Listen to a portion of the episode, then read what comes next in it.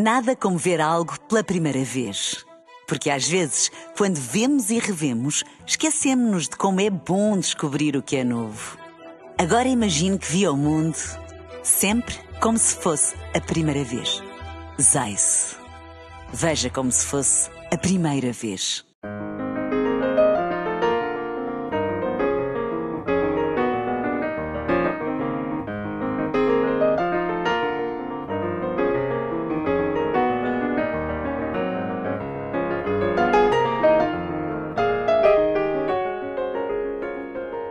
Bem-vindos ao Da Capa à Contra Capa. O que podemos fazer pelo futuro do Estado Social em Portugal?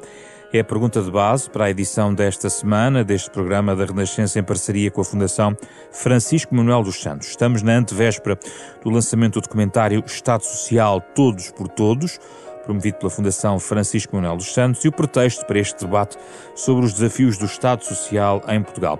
São nossos convidados Amilcar Moreira, especialista em políticas sociais do ISCTE em Lisboa, e Rita de La Féria, uma professora de política fiscal eh, da Universidade de Leeds, no Reino Unido, para responder aos vários desafios que o tema levanta na edição desta semana do Da Capa Contra Capa.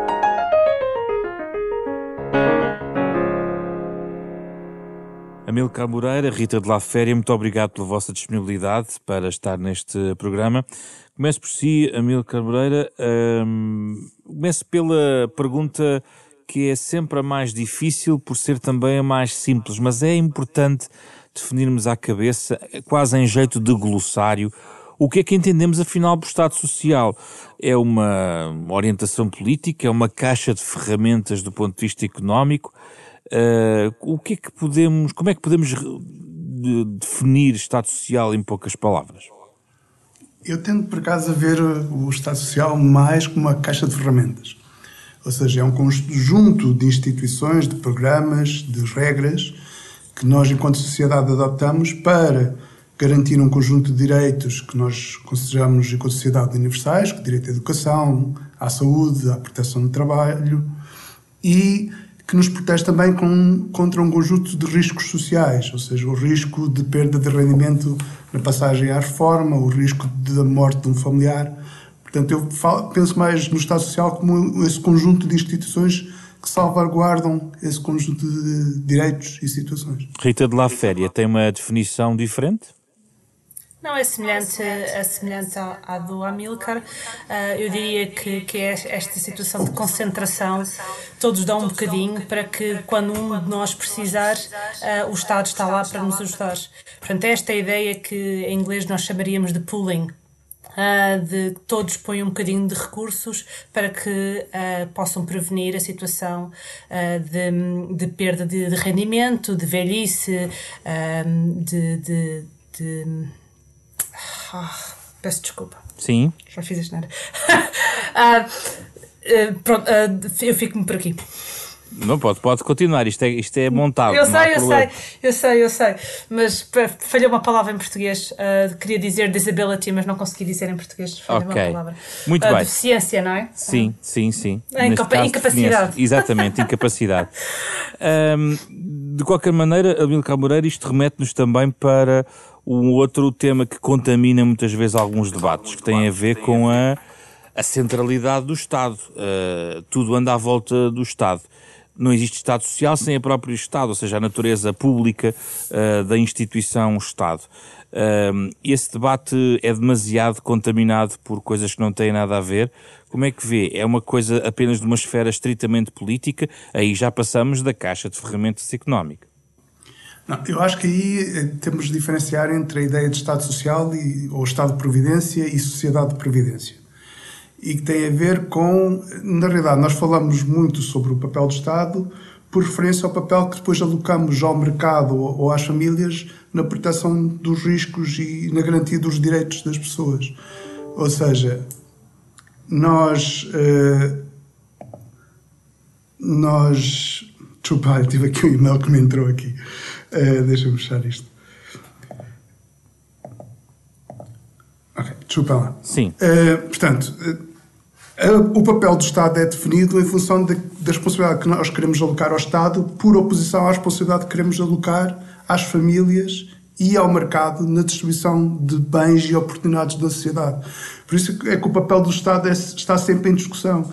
Ou seja, nós, a decisão é se queremos alocar essas funções que nós achamos que são importantes, como a garantir a educação, a saúde, o direito à proteção no desemprego ao Estado, ou se achamos que isso na realidade é uma responsabilidade das famílias, se é uma responsabilidade eh, dos trabalhadores, se é uma responsabilidade dos empregadores. Portanto, por isso é que a, a discussão estando centrada no Estado, ela reflete no facto, no fundo, uma, um debate mais alargado sobre este equilíbrio ou sobre esta distribuição de, de funções entre o Estado e a sociedade civil. Rita de la Féria, no documentário, sublinha as diferenças em relação a outro Estado social vivido noutros países.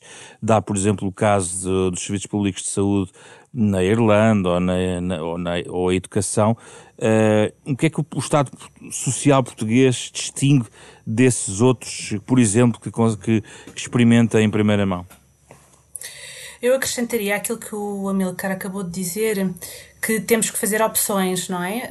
Um, que, uh, temos que decidir como é que essa alocação é feita. Ou seja, o Milcar falou em termos de alocação entre a sociedade civil e o Estado, mas nem todos os Estados, obviamente, têm, uma, têm as mesmas opções relativamente a, a quanta, como é que essa divisão é feita. Quanto é que uh, fica por, por, conta do Estado e quanto é que fica por conta da sociedade civil. Uh, e o que, se, o que eu assisti em vários países onde tenho vivido, eu, vi, eu vivi a longo prazo na Irlanda, vivi, vivo há, já há vários anos em Inglaterra e vivi a curto prazo também no Canadá, na Austrália uh, e nos Estados Unidos. E o que se verifica realmente é, é, uma diferença em que medida é que as atividades deverão ser, ou essas responsabilidades dão, são alocadas ao Estado e em que medida é que essas responsabilidades são alocadas ao, à sociedade civil. Portanto, todos, todos esses países onde eu vivi, há alguma parte uh, das, das funções sociais, de educação, de saúde, etc., que são alocadas ao Estado. Uh, o que diferencia esses, os vários países é em que medida é que são alocadas ao Estado. Portanto, qual é a intensidade e qual é a responsabilidade que a sociedade civil também tem. Portanto, é uma questão de intensidade uh, e qualitativa. Um, uh, é uma, em vez de, de ser em termos absolutos, não é? Um, realmente, como, como fiz, como fiz no comentário no, no programa um, uh, uh, o Sistema Nacional de Saúde Irla uh, de Educação irlandês é, é, muito avançado.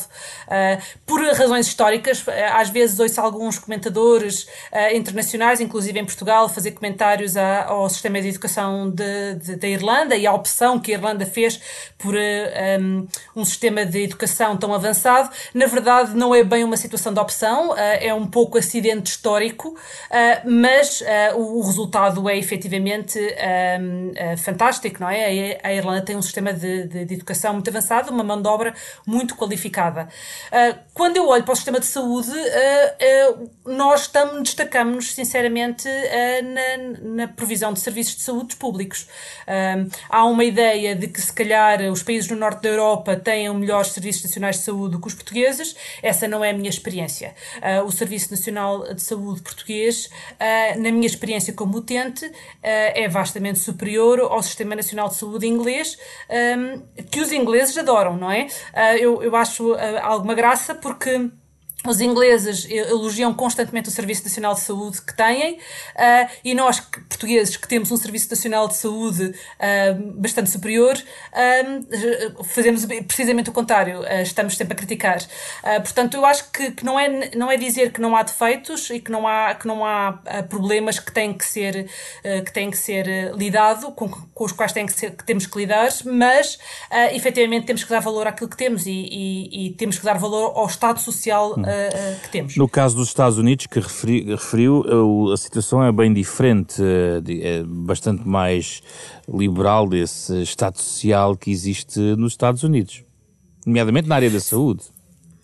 Sim, claro, é, uma, é, uma, é, é, como, como dizia há pouco, é uma questão de intensidade, não é? Todos, todo, em todos os países onde eu vivi, o Estado tem alguma função, a questão é como é que divide essa função entre o Estado e a sociedade civil. Uh, e há países, os países da Europa têm mais ênfase uh, uh, no, no, no, Estado do que na sociedade civil do que nos Estados Unidos. Mas é tudo uma questão de grau, é, era esse o ponto que, estava, que, eu, que eu estava a referir. Milka Moreira, que, que correlação podemos estabelecer entre a existência existência de um Estado social relativamente coeso, forte uh, e a prosperidade, a prosperidade de, de, um país do ponto de vista económico e social. Vemos também países prósperos em que as garantias públicas, por exemplo, em relação à saúde, são menos vincadas do que outros, onde, por exemplo, o setor público da saúde é muito mais decisivo uh, na estruturação da sociedade. Há dois tipos de, de, relação entre esta ideia de modelo de crescimento e modelo de Estado Social. Um é a ideia de que países economicamente mais desenvolvidos têm, obviamente, mais condições do que países menos desenvolvidos para desenvolver políticas sociais mais universais, mais garantis, eh, com maior grau de garantia. Diferente é a relação entre desenvolvimento económico e o modelo de Estado Social nos países desenvolvidos. Porque aí, eh, e isso é uma discussão que não, se, que não é feita em Portugal, que é qual é que é o modelo de Estado Social que mais se adapta ao tipo de modelo de crescimento económico que, que o país pretende. Modelo dos outros? Um modelo comparativo, ou seja, por exemplo, nós, para termos um país que seja focado uh, no crescimento, que assuma como motor de crescimento as exportações, nós se calhar temos de ter um modelo uh, de Estado de Providência que cria uh, as condições para, por exemplo, nós desenvolvermos empresas com capacidade exportadora, ou seja, por exemplo, apostar mais na qualificação da, da força de trabalho, se calhar reduzir os custos de trabalho para atrair bons trabalhadores. Portanto, há um, um ajuste, há, uma, há, escolhas que se fazem relativamente ao desenho do Estado Social que são feitas em alguns países no sentido de favorecer determinados modelos de crescimento. Países como a Coreia, países como no, no, na Ásia, por exemplo, há o, o que chamam os modelos de Estado Social produtivistas. A Irlanda também, em, em parte, uh, escolheu um modelo similar, ou seja, no sentido de ajustar as instituições do Estado de Providência a um modelo de crescimento baseado nas exportações e na atração de, de investimento. E é essa escolha que, e esse debate sobre como é que nós ajustamos o nosso modelo de Estado Social a um modelo de crescimento mais forte que não, não se faz em Portugal. O debate em Portugal ainda continua muito preso por uma questão importante, que é a questão da sustentabilidade da, do sistema de pensões, do, do, impacto do envelhecimento demográfico, mas não se discute o outro lado, que é como é que nós podemos usar o Estado de Providência como uma alavanca do, do modelo de crescimento mais forte. Uh, Rita de la Féria, tem alguma resposta para esta dúvida ou esta ponto, este ponto de interrogação colocado aqui pela Milka Moreira? Eu acho que eh, esta não é a minha área de, de, especialização, eh, mas eu acho que o Amilcar tem razão. Há pouco debate, pelo que eu vejo, em Portugal sobre eh, a questão do modelo social, mas também um, o, que, o quanto estamos dispostos a pagar por esse modelo social. Ou seja, vejo pouca discussão sobre em que medida, isto falando já mais da minha área de, de, de especialização, em que medida é que estamos dispostos a pagar impostos para manter um certo nível de Estado Social de Direito. Portanto, eu acho que, que que, deve, que, deveria haver mais envolvimento uh, e mais, uh, mais debate sobre a correlação entre o quanto pagamos e o quanto recebemos. E muitas vezes o que me parece é que em Portugal falamos destas coisas em termos abstratos, ou seja, dizemos ao mesmo tempo Uh, que gostaríamos de um Serviço Nacional de Saúde melhor, ou seja, que gostaríamos de ter consultas mais rápidas, uh, operações sem, sem tempo de espera, etc., ou, um, ou, umas, ou umas escolas mais bem equipadas, mas ao mesmo tempo que dizemos isso, dizemos, ah, mas nós pagamos muitos impostos. Exatamente. E eu acho que há pouca discussão sobre essa correlação uh, entre as duas coisas. Obviamente que há ineficiências estaduais, obviamente, uh, nenhum sistema uh, não tem eficiências e há problemas, obviamente que os há, mas eu acho que há falta de noção dessa correlação. E eu acho que esse debate tem que ser feito juntamente com o debate que o Amilcar falou agora sobre o modelo de Estado Social que gostaríamos de ter. Eu gostaria de ver mais discussão sobre, não só sobre o modelo em si, mas quanto é que estamos dispostos a pagar por esse modelo. Mas para aquilo que pagamos, Rita de la Féria, o Estado Social responde ou não? A pergunta que efetivamente eh, quem nos escuta faz é exatamente essa que colocou. Ou seja, para a carga fiscal que temos, que, que, que sistema público, serviços que nos ajudam a tornar, a responder melhor aos, às, às políticas sociais temos em Portugal?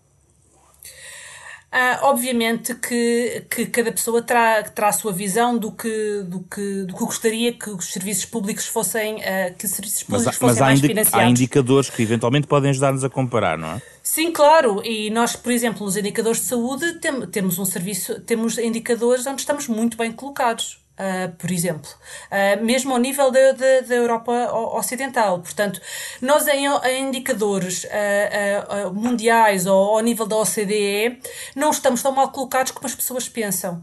O problema é que muitas vezes há ineficiências ou, ou há um, percepções sobre os gastos públicos que não ajudam relativamente a, a, a, ao pagamento dos impostos ou à nossa, ao que se chama a moral tributária, a, nossa, a nossa uh, vontade de pagar impostos.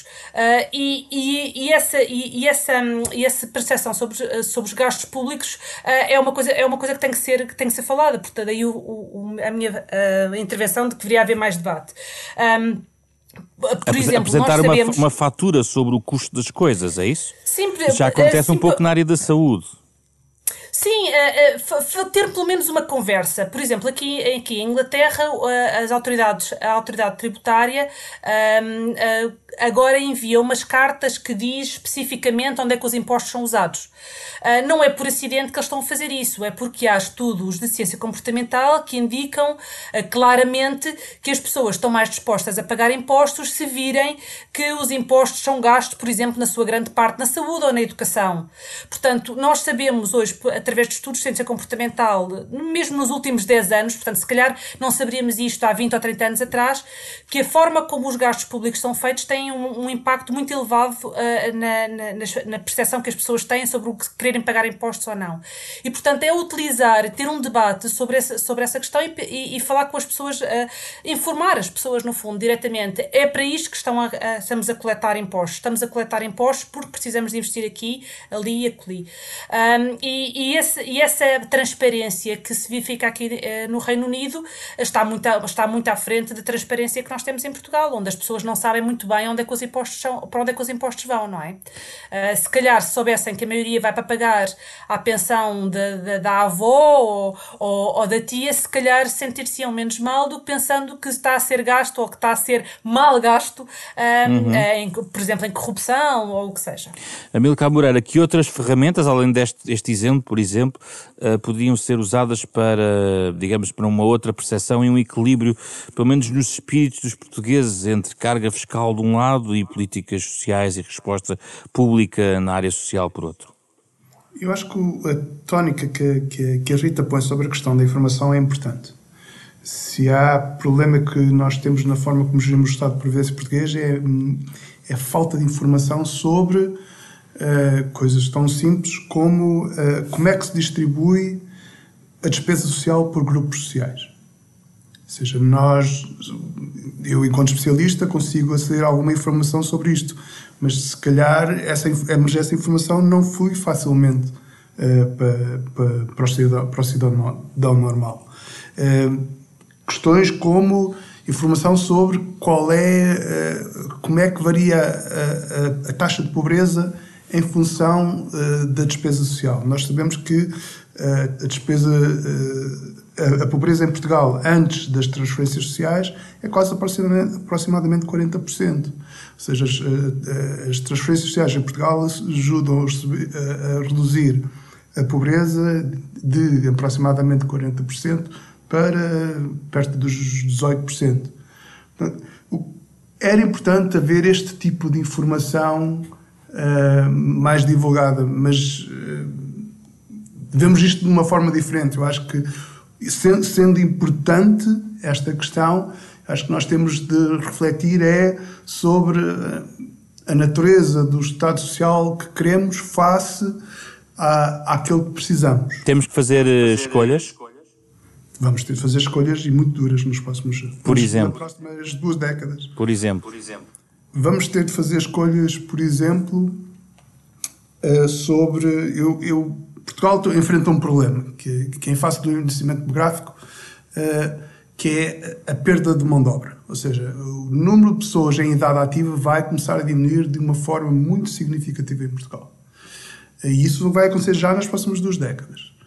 E Portugal tem de ajustar as suas instituições de mercado de trabalho, são parte do Estado de Previdência, estamos a falar de coisas como os subsídios, os subsídios de desemprego, o rendimento mínimo. Nós vamos ter uh, as, as, regras da, das reformas antecipadas, nós vamos ter de, de, ajustar essas medidas no sentido de reduzir uh, os incentivos ao abandono do mercado de trabalho, que neste momento ainda são fortes para alguns grupos sociais, por exemplo, para mulheres mais velhas.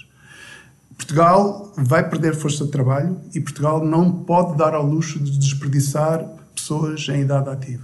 Isso vai, vai obrigar a reformas que socialmente não vão ser eh, agradáveis para quem tiver de, quem tiver de, de introduzir. Um, esse é, por exemplo, o tipo de escolhas que, hum. que nós vamos ter de pensar. Aqui eu juntava uma outra, Rita de La Féria, porque se, por exemplo, a automação entrar mais em força, bem, uh, os robôs não pagam impostos, embora existam ideias nesse sentido. Uh, essa parte também deixará de, de, de, representar um contributo essencial para a liquidez do sistema de previdência. Uh, os estudos uh, de produtividade indicam que uh, a médio prazo a automação, na verdade, vai, irá ajudar a criação de mais emprego especializado, etc. O que me parece que é o grande risco da automação é o, o curto prazo, portanto, o período entre a automação entrar e a requalificação das pessoas. Uh, e isso, isso, eh, isso, sim vai ser um período difícil um, e vai ser um período difícil se houver uma, eh, uma grande parte da mão de obra uh, não qualificada, como, como é ainda o caso, uh, ainda é o caso de Portugal. Sendo a, um, sendo a sua área de fiscal, é possível ir buscar outras receitas que não estão a ser procuradas neste momento para sustentar o sistema? Eu acho que há grandes, há grandes riscos. eu acho que a fonte mais, mais segura de ir buscar receita um, é uma que não é muito popular, uh, que é a tributação sobre o consumo. Uh, essa é a forma mais, mais fiável de ir buscar receita. Os, os países uh, mais ricos, como é o caso em termos uh, relativos comparado com o resto do mundo de Portugal, portanto, os países da OCDE, vão buscar receita principalmente de duas fontes. A tributação sobre o consumo, geral sobre o consumo, que é o nosso IVA, e a tributação sobre os indivíduos, portanto, o nosso IRS. Um, se, vamos ter problemas com o IRS, e vamos ter problemas não só por causa da automação, mas por outras, por outras razões que até podemos falar um pouco, uh, uh, mas com os desafios uh, da concorrência fiscal ao nível da tributação sobre os indivíduos, mas se vamos ter riscos aí, a única forma de conseguirmos manter a receita vai ser a tributação sobre o consumo. E nós, em Portugal, temos uma base tributável para, para o IVA que é relativamente pequena, portanto, e temos bastante potencial para crescer a receita receita uh, na, no IVA. O problema é que politicamente uh, essa não é uma medida particularmente popular, portanto, lá está a questão que o Amilcar focou agora das escolhas difíceis. É que as escolhas difíceis vão ser ao nível uh, do, da, das prestações sociais, que ele falou, portanto, ao nível da despesa pública, mas vamos ter que fazer opções também muito difíceis relativamente à receita. Uh, vamos ter que fazer, vamos ter que optar uh, onde é que vamos carregar, porque, portanto, um, falar, não falar, há, não há... falar claramente ao contribuinte, eh, prefere uh, taxar mais o IE, sobre o trabalho ou não se importa de se calhar de sobrecarregar o IVA no seu consumo? Basicamente é uma conversa de facto que tem que ser feita. É, é, uma, é uma conversa, eu acho que, que a conversa tem que ser mais geral ainda, que é explicar Uh, ao contribuinte, uh, queremos continuar com o Serviço Nacional de Saúde, que, que é, que é uh, disponível a todos, queremos ter mobilidade social, portanto, aquela referência que o, que o Amilcar fez há pouco, que eu não conhecia os dados, uh, da, de, dos dados pré, pré, de pobreza, pré-prestações sociais e pós-prestações sociais, queremos continuar com um Estado Social de Direito que, dá, uh, ah, um, que aumenta a mobilidade social, então onde é que vamos buscar esse dinheiro? E temos de ter uma conversa sobre onde é que vamos buscar esse dinheiro.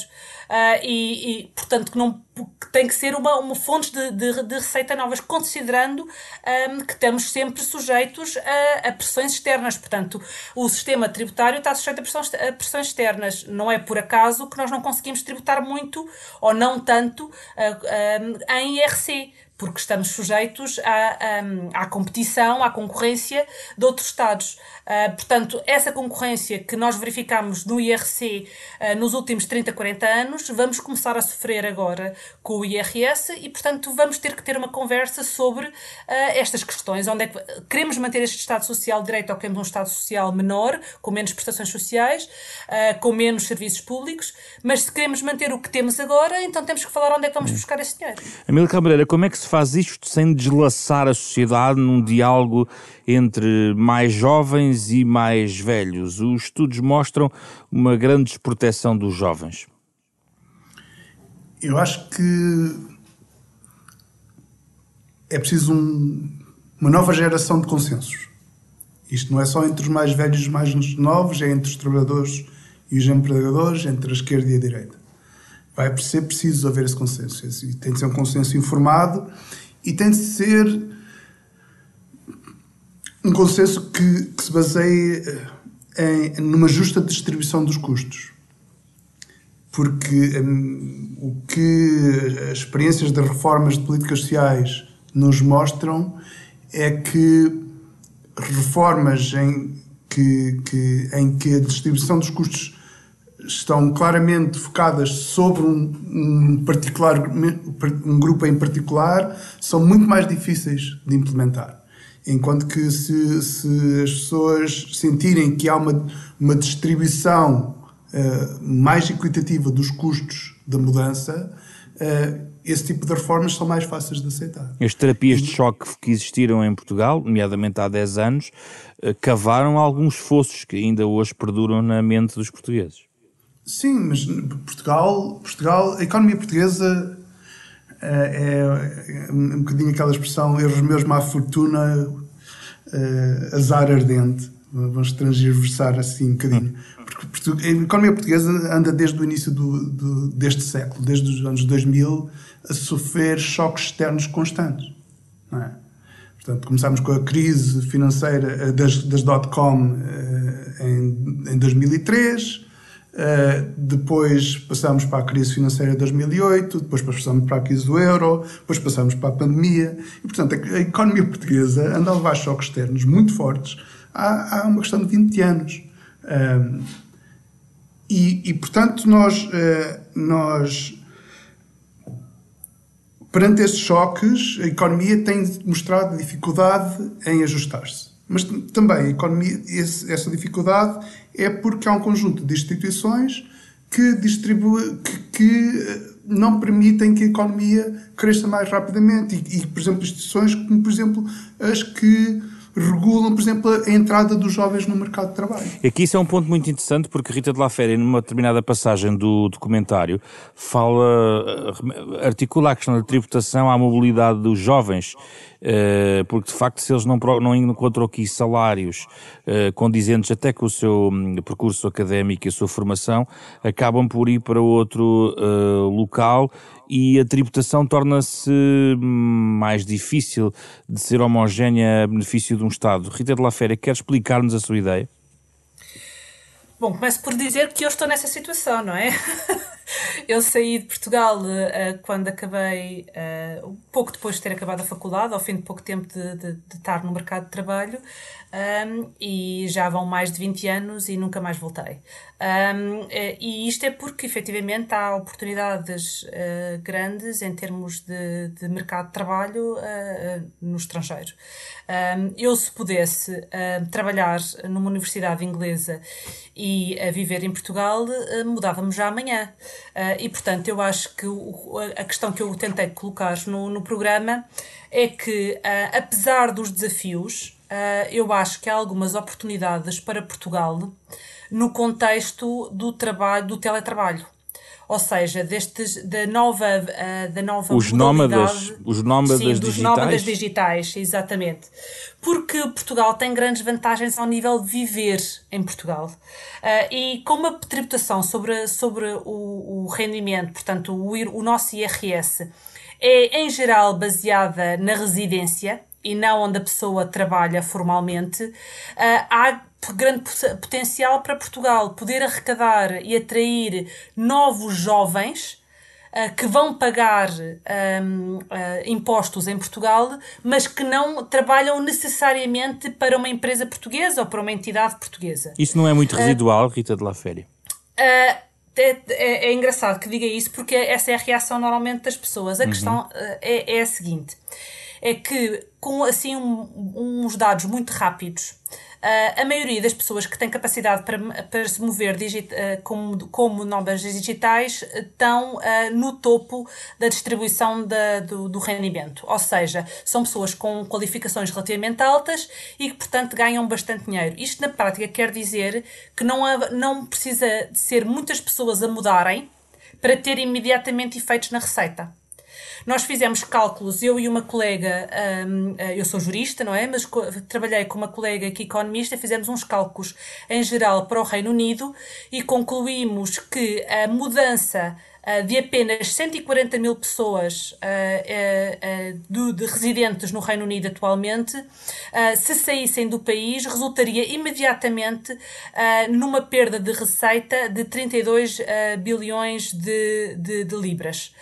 portanto, estamos a falar de números muito grandes para a quantidade de contribuintes porque estão todos localizados no topo da distribuição da receita. Claro que para Portugal os números seriam diferentes, uhum. Eh, porque o, nossa, o nosso nível de riqueza não é, e a nossa distribuição de, de, de rendimento não é semelhante à inglesa, mas de qualquer forma, eh, isto para alertar que basta haver uma pequena oscilação em termos de residentes, ou relativamente pequena em termos relativos, não é?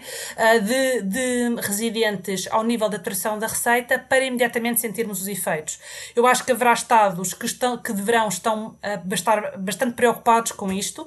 Um, eu acho que Portugal uh, deverá ver isto como uma oportunidade, não é? Uh, porque, efetivamente, nós temos, temos vantagens comparativas ao nível da qualidade de vida muito grandes comparativamente a outros países do Norte da Europa. Deixe-me voltar ainda à questão da conversa que tem atravessado a nossa, a nossa própria conversa aqui neste, neste programa, Rita, porque há pouco sublinhou que era jurista e isto leva-me a uma questão que tem a ver com direitos. Uh, e também em Portugal, muitas vezes a discussão entra aqui na questão dos, dos direitos certamente adquiridos, mas vê nessa conversa a necessidade a necessidade eh, quase imperativa também de reconfigurar a, tal, a caixa de ferramentas ao nível dos direitos, de, direitos laborais, direitos sociais. Eh, chega até aí? Um, essa conversa tem que ser feita. Obviamente que nós temos garantias constitucionais em Portugal uh, e, e, portanto, não é de ânimo leve que se podem fazer alterações uh, nessa área, mas é uma conversa que tem que ser feita porque, efetivamente, uh, os nossos níveis de prestações sociais, muitos deles estão concentrados nas pessoas mais velhas e, portanto, e, e o, o, programa que, que, que, irá ser transmitido nos próximos dias alerta precisamente para essa questão. Portanto, há uma iniquidade ao nível geracional. E essa discussão é pouco tida. Eh, eu noto muito quando vou a Portugal e, e tento ter esta conversa, às vezes, com, com os meus pais, ou, uh, e, e, e, imediatamente a reação é tapar o sol com a peneira. Portanto, ah, isso é porque as escolhas foram, foram mal feitas, portanto, ninguém está uh, disposto a imediatamente admitir a necessidade de que veremos de que vamos ter que, uh, que ou que teremos que, que, rever esta situação. Mas eu acho que é uma discussão que tem que ser tida, uh, porque não é, uh, não, não, não, não, vale a pena, estamos, estamos há, há anos a tentar empurrar com a barriga, não é? A dizer, ah, depois vemos, isto são escolhas mal feitas, etc. Isso não vai resolver o problema quando daqui a 10 anos não tivermos dinheiro para pagar pensões, ou quando daqui a 15 anos não tivermos dinheiro para pagar pensões. Portanto, essa discussão tem que ser tida, tem, e, e eu acho é que há pouca vontade política para ter. Amílio Cabreira, vamos fechar com uma, uma, uma inquietação minha, mas que abrir também o apetite para o documentário. Porquê é que o guião termina, digamos, com o debate, que é pouco falado em Portugal, na verdade, mais no resto da Europa, do rendimento eh, básico incondicional? Porquê introduzir este debate também? O debate sobre o rendimento básico incondicional hum, é um, é um movimento já muito antigo. Eu, eu fiz o meu doutoramento há quase 15 anos e, por acaso, a minha tese de doutoramento incluiu esse debate. Mas aqui em Portugal ninguém debate isso. Em Portugal não debate, mas foi, é um debate que foi ganhando muita, muita relevância uh, nas esferas, quer académicas, quer políticas no estrangeiro, e começa a, a, fazer o seu caminho aqui.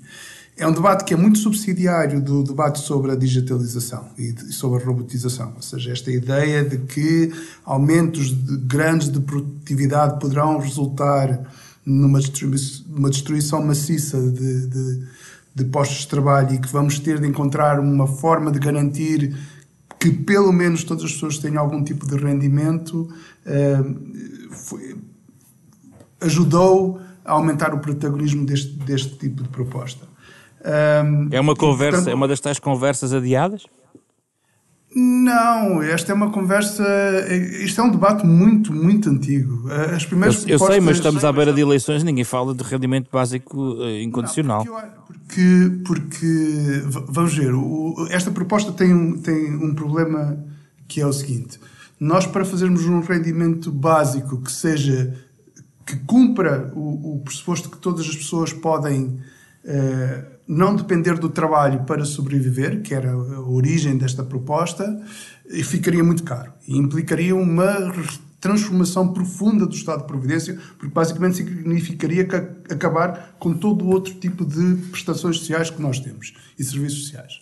As propostas mais recentes são mais incrementais, ou seja, vão no sentido de, de consolidar benefícios, estilo como o rendimento mínimo, mas retirar-lhe a componente de, de, de haver condicionalismo, ou seja, das pessoas estarem obrigadas a procurar trabalho, ou procurar uma formação, ou a prestar cuidados a filhos ou a familiares, e o caminho faz-se muito por aí, ou seja, é um debate que se vai fazendo em, em, em, em duas vias paralelas. Um, de reduzir o grau de condicionalidade das prestações dirigidas aos mais pobres e, por outro lado, de eh, uma nova arquitetura do Estado de Previdência que responda a este novo mundo, a esta hum. nova economia baseada na, na, robotização e na digitalização dos processos produtivos. Rita de La Féria, tem opinião sobre o rendimento básico incondicional?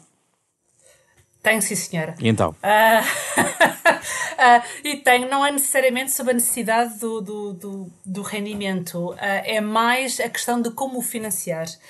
Porque eu acho que esta é uma questão muito pertinente. A questão sobre se, se, se é benéfico ou não, um, deixo para outros que fizeram a investigação, como o Amilcar, sobre o tema. Aqui, o que me, o que me na minha perspectiva, aquilo que, que, dá a minha área de especialização, aquilo que, me, que, é importante para mim é como é que iríamos financiar um, essa iniciativa. e o que me parece é que muitas vezes, quando este debate é feito, uh, uh, da parte de fiscalidade é presumido que vai ser muito fácil. Uh, e, e, não Basta taxar uh, o que há por aí. Mas é, é isso, ah, eu, eu, eu, ouço. Ah, podíamos pôr um, um, imposto sobre bancos, ou sobre transações financeiras, ou imposto sobre, sobre a riqueza. Essas, todas essas iniciativas uh, carecem de total credibilidade, ou seja, mesmo que, que fossem implementadas e mesmo que fossem relativamente bem sucedidas, um, a receita que poderiam angariar não está ao nível da receita que será necessária para financiar uma iniciativa deste género. E, portanto, a única, a única a vertente que me parece, voltamos à questão da tributação sobre o consumo. Na verdade, eu posso lhe dizer que tenho efetivamente um paper recente, um trabalho de investigação recente com um colega Uh, que, uh, economista que trabalha no FMI, mas que, que, que é de nacionalidade polaca, uh, onde nós propomos efetivamente um aumento uh, do IVA, não necessariamente da, da, da, taxa do IVA, mas um aumento da base do IVA, portanto, o, o, o aumento dos números de bens e serviços que são sujeitos a IVA, em, para financiar precisamente um aumento da mobilidade social, ou, ou, ou ao nível do, do, do rendimento universal ou ao nível mais, uh, mais focado sobre uh, as pessoas de, de rendimentos mais baixos. Portanto, uh, o que nós verificamos é que, é, é, que um aumento da base do IVA um, seria suficiente para financiar uma iniciativa deste género. Mas este é o tipo de opções que nós temos que falar, ou seja, queremos uma iniciativa deste género, um, então temos que arranjar uma forma de financiar. Aí, portanto, o que percebo, Rita Lafera não, não é propriamente pronunciar sobre os méritos ou não de uma ideia desse género, mas tem algumas dúvidas sobre a forma de financiar, a, a, a execuibilidade do financiamento via tributação, é isso? É isso há, mesmo. Há pouca não base. Há almoços de graça. não há almoços de graça. Um, portanto, se queremos uma iniciativa deste género, uh, temos que pensar como é que a vamos financiar. Mas acha que a conversa uh, tem que ser tida? A conversa tem que ser tida, porque efetivamente a, a, toda a investigação que tem feito, sido feita sobre este tema é, é, indica benefícios ao nível da mobilidade social e pelas razões que o Amilcar acabou de referir, nomeadamente a robotização e a automatização da economia. Portanto, eu acho que isto é uma conversa que deve ser tida. Agora, o que me parece é que não pode ser dissociada da forma do financiamento da mesma. Ou seja, não podemos ter uma discussão só ao nível de esta iniciativa é boa ou não, ou são as vantagens ou não, mas esta iniciativa é suficientemente boa para compensar o novo custo que vamos ter ao nível de tributação. Muito obrigado. Este é o ponto onde também o documentário uh, que vamos eh, ver nos próximos dias também está na parte final, a questão do rendimento básico uh, incondicional. Agradeço a Milcar Moreira, o coordenador, o consultor científico deste uh, documentário, e também a Rita de La Féria, que se juntou a nós a partir do Reino Unido. O Da Capa à Contra Capa é um programa da Renascença em parceria com a Fundação Francisco Manuel dos Santos. Todas as semanas debatemos temas da atualidade e os debates estão disponíveis sempre na versão integral, em podcast, nos sites da Renascença e da Fundação Francisco Manuel dos Santos, para além das plataformas digitais habituais. É um programa com o genérico original do pianista Mário Lajinha. Esta semana com Carlos Vermelho, André Peralta, Ana Marta Domingos e José Pedro Frazão. Regressamos na próxima semana, já a caminho eh, do final do ano, para outro tema em debate.